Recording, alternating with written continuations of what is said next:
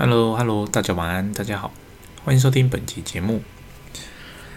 听众记不记得上一期的节目有提到，就是呃代理商买错东西了，然后我这边经过了解，其实我方是没有任何的疏失的，但是呢，呃，因为我们虽然我们没有任何疏失，但是我已经预期到，诶，我们写出去给代理商的那封信。代理商回复的状况会是怎么讲？不高兴的，不高兴的。然后隔天我就就是接到了帮助的请求，就是问我说：“哎，接下来该怎么处理？”那如同我在节目中提到的，就是我就直接问了：“哎，你应该知道，你写出这封信的时候，代理商会这样回吧？就是他一定会有。”这样的反应回回复过来，我相信你你做了这么久了，你应该知道这样的事情。我相信你也预测到这样的事情了。那为什么你还要把这封信发出去呢？我就直接这样问他，他就回我说：“那因为我必须表明我的立场啊，因为就是这整件事情就是我已经理清过了，我这边没有责任，所以说你现在要我去承担这个买错东西的。”损失，这本来就是不合理的，对，嗯，我就跟他说，我现在不是要追究责任，而且我也觉得这件事我们整个都没有错啊，整个都没有错。但是呢，我现在只是想要理清，就是你应该知道，你这封信发出去之后，他会有这样的反应，对吧？就是他会，就是如你预期般的会有一个很不爽的反应吧？他说对。啊，因为毕竟也合作久，他知道，对我知道我这封信发出去之后，会有他会有这样的反应回来。好，那我就问他，既然你知道他会有这样的反应，那你为什么要把这封信发出去呢？他说又回圈了，就说因为我必须表明我的立场啊，就是我我的这边是没有任何的错的哦，这个错误是你自己造成，就是代理商他自己造成的，所以我必须要阐述我的立场。啊，我大概这样鬼打墙了三到四次之后，啊，我直接讲明了，我就说，好，我今天并没有要呃要怎么讲，认为你做错事情了，我今天只是想要表示，其实这件事情还有更更 soft 的处理方式，就是更柔软的处理的方式，而且呢，今天这个代理商呢，哦，当然我们知道他这样的回复就是一个。硬凹嘛，他想凹我们，然后我们拒绝他，然后他就面子挂不住，然后他就很生气的回复说：“你们怎么可以这么没有 sense？” 那我说这件事情呢，我们当然你的那样子回复是完全正确的，就是你的内容、你的立场其实都没有错。我今天只是想表达，就是。呃，当我们现在已经知道，你明明就知道他会回复回来，就是一个很生气的状态。那为什么我们不在前一封信寄出去的时候，我们就干脆把它导引到另外一个方向呢？举例来说，好，好啦，我知道这一次的，因为我知道你现在想要的是站在你的立场，就是站在公司的立场，或是你的立场，你要证明自己是没有错的，这件事情你是没有任何的疏失的。好，我能理解，但是呢？这是以当下的状况在看这件事情，没错啦。但是如果我们把眼光拉远一点、拉长一点，好，这间代理商他是不是有实力的代理商？这间代理商他是不是很认真的在销售我们家的产品？那好，这都是嘛。那你是不是也知道代理商？你当你那封信发出去之后，他会有这种的怎么讲？呃，生气的反应回来，你也知道。那既然这样子。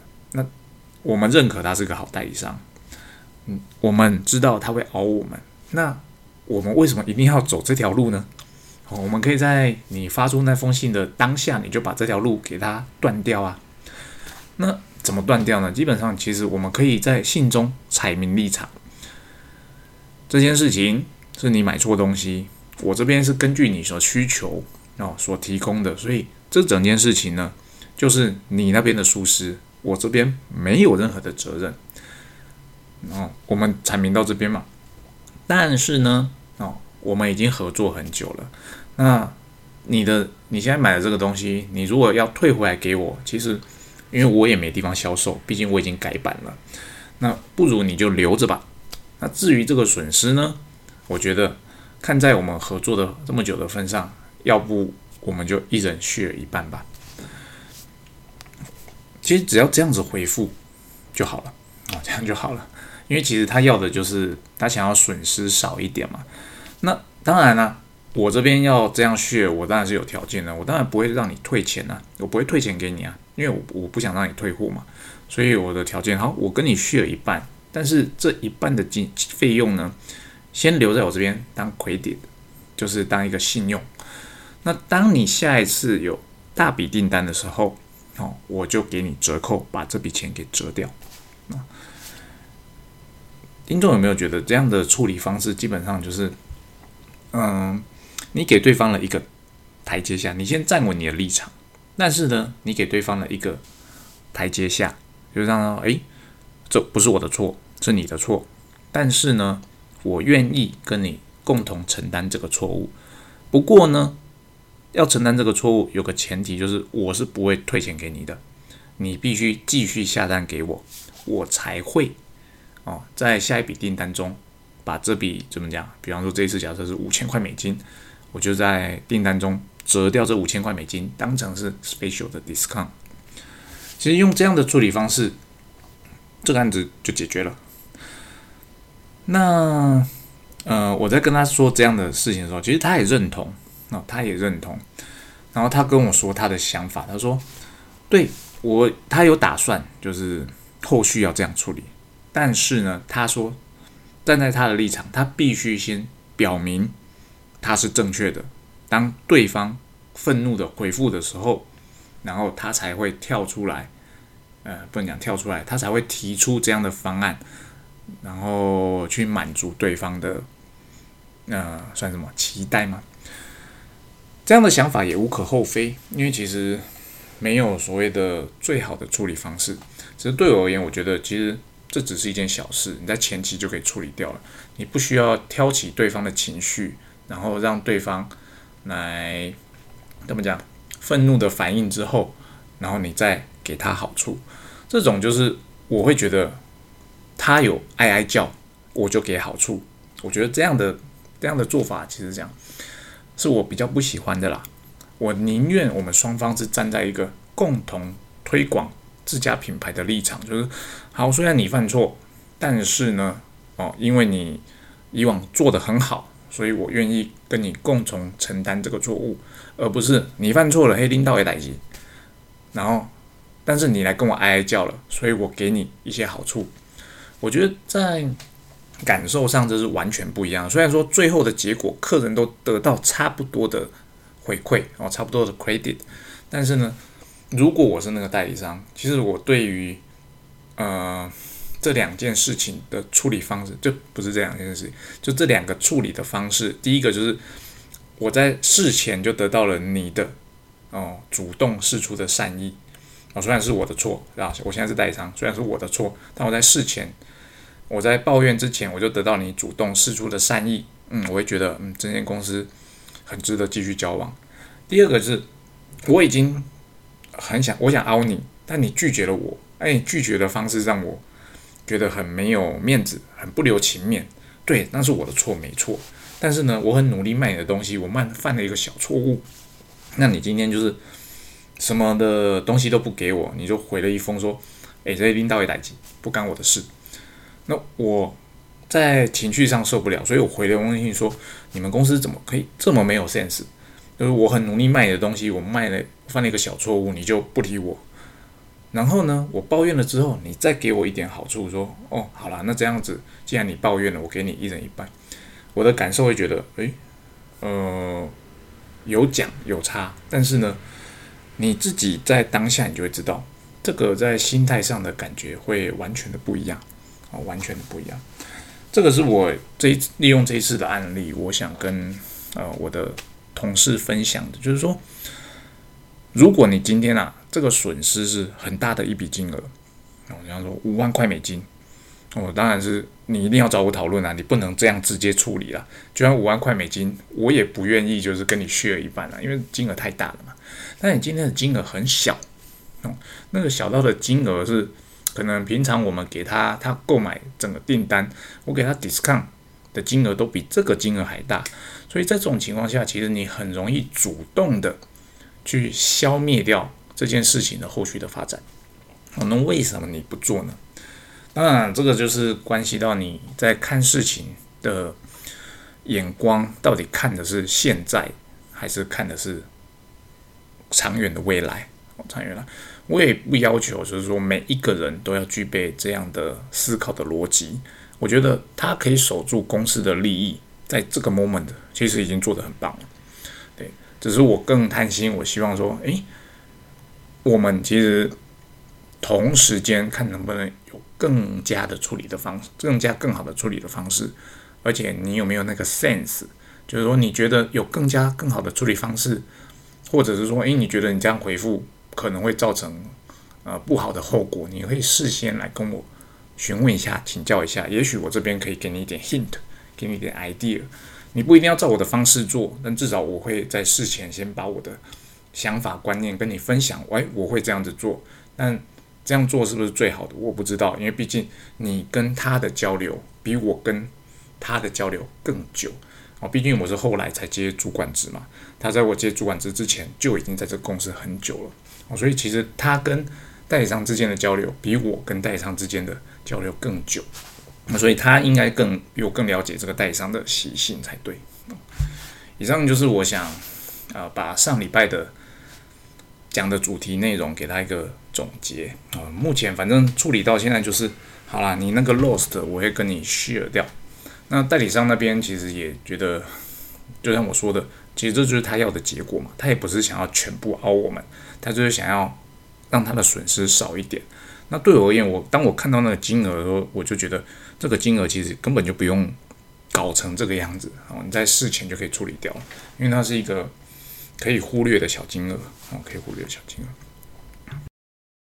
再来，今天想跟大家分享的一件事，就是跟俄罗斯有关，跟俄罗斯。我们公司嗯，与俄罗斯的生意基本上不多哦，不多，但还是有。那大家都知道，乌俄战争还在打。那俄罗斯受到美国的制裁，受到欧盟的制裁，基本上也蛮多的。那欧盟制裁的力道没有那么的强劲，很多其实很多欧洲国家的产品，基本上他们还是有继续跟。俄罗斯在做生意的哦，因为他们的制裁力道没有没有像美国这么的强烈，美国这边就非常的强烈。其实我收到很多美国公司那边的来信说，如果我们跟我们公司啦，跟美国的供应商买了东西装在我的产品上之后，再下转销售到俄罗斯的话，这件事情如果被发现，它可能会断掉我们的供应来源。所以对于这件事情啊，我一直很小心的处理，对我很怕我哦，因为我持续还是虽然少量，我其实还是有跟俄罗斯有在做生意的往来。那我就是相关会用到美系零件的哦，我在我这边我大概就先挡住哦，不准出货，那不准出货，或者说你干脆就是不要接订单了，我不要接订单。那这样的情况呢，在今天有听到一些更新。哦，跟大家分享一下，更新的来源主要是来自于俄罗斯的当地的代理商。那最近的聊天就是说，诶，你们俄罗斯那边不是在所谓的动员令吗？动员三十万人啊，要从俄罗斯各地然后送到乌克兰去。那我说，你们公司其实也不大，哎，不，不能讲不大，你们公司也不小。对，那相信里面一定有那种三十岁以下的员工。那你们的员工都没有接到动员令吗？你们的整个业务的执行没有受到影响吗？他们的回答说没有，就是说他们公司有三十岁以下的员工，可是呢，这些员工并没有接到动员令。他也说了一件事，基本上，呃，在俄罗斯的本国的国内，哦。目前来讲，就是并没有像新闻所报道的那么的动荡不安，哦，没有新闻会报道的，基本上都是一些比较边境的、比较靠近边界的那个区域。那那些区域，呃，因为有报道的价值嘛，所以会被报道出来。哦，这边澄清一下，这些 information 是来自于俄罗斯当地，这不是我主观的意见，我只是把它转述出来。哦，那我说，嗯，好吧，那既然是这样子，那就表示说，其实你们国内的生产啊、经济并没有受到太大的影响，是这样吗？他说，对，目前来讲，就是除了买东西比较困难之外，那基本上所有的经济活动大概都还正常的运行中。然后他有提到，就是说，因为买东西比较困难这件事情，主要是来自于就是呃美国的抵制嘛，欧盟的抵制。那刚刚提到美国抵制比较严重，所以基本上他们美系的呃产品很难买到。但是呢，他也说，基本上他还是有管道买得到，哦，有管道。至于是什么管道，他就没有透露。那我就说，那欧洲呢？他说，欧洲的部分比较复杂一点，因为欧洲的。呃，经济管制没有那么的怎么样直白，没有那么的强烈。但是呢，有些呃供应商或者有些公司，他们就自主的，就是断绝跟俄罗斯这边的生意往来。所以呢，变成说，以往在俄罗斯里面可能做的蛮不错的一些公司，他们就是自主性的退出，哦，退出，变成那个市场突然间空起来了。那那个市场空起来了，就是说，诶。可是俄罗斯本国内之所以之前会那么依赖那些欧洲来的产品，就表示，嗯，他们国内并没有办法支撑起这样，他们国内的制造商没有办法支撑起这样的需求，所以才会仰赖进口嘛。那现在这些进口商，他们因为政治的因素、呃，私人的因素、任何的因素，他们现在不贩卖到俄罗斯了，变成这一块它的需求还是存在的，但是呢，它的供应。突然间就少掉了非常的多，简单讲，他说少掉了一半以上，所以变成在俄罗斯里面原本做进口贸易的这些公司呢，它顿时少掉了很多的产品可以去贩售。那我说，嗯，那你们现在可以从哪些地方呃进口类似的设备或地态品呢？他说，唯一可以选择的大概只剩下从中国。可是呢，哦，因为都是我们的代理商嘛，那他说。可是中国的产品，他们又不喜欢，就是品质太不稳定了，就是有时候会不错，有时候很差啊。重点是它的 service support 很烂啊，所以他说他其实很不想要买中国的产品。那其实对我而言，我觉得其实摒除掉政治的因素，摒除掉人道的因素，这是一个所谓的做生意的商机。那个地方有需求，但没有供应商。那你要如何去满足当地的需求，又不会触怒到美国？基本上这个真的要很小心的处理。你要如何呃趁这个机会在俄罗斯当地扩大你的市占，但是呢，你又要同时避免未来可能你因为去做这件事情受到美国的制裁啊？这个需要智慧啊，智慧。我当我目前。并没有想到一个妥善的方式，我只是发现了这个现象，我跟大家分享。如果你们现在想要啊，如果贵公司并没有所谓的政治因素或是所谓的道德因素而不想跟俄罗斯做生意的话，其实现在哦是可以去俄罗斯那边插旗的一个好时间哦，一个好时间。哦，以上就是我今天想跟大家分享的。那。战争这件事情，它本质上就是一个错误。嗯，虽然说自古以来，可能中世纪各国家都打来打去，但自从二次世界大战之后，然后冷战体系之后，其实国际性的大战争已经越来越少了，几乎没有了，都是区域型的战争。当然，区域型的战争都是离我们太远了。所以我们没有那个感觉，但可以看得出来，国际的趋势就是想要避战哦，希望全世界都是尽量和平的。因此呢，当任何一个国家想要挑起战事、想要挑起争端的时候，基本上这个国家就会受到全世界共同的谴责哦，共同的谴责。那很多比较大型的私人企业，他们也会加入所谓的谴责或抵制的行列。哦我觉得这是一个怎么讲趋势啦，就是大家全民的共识。但是我们摒除掉所谓的这样的意识形态来看，现在基本上就是一个怎么讲？因为该市场因为战争的关系被重新洗牌了。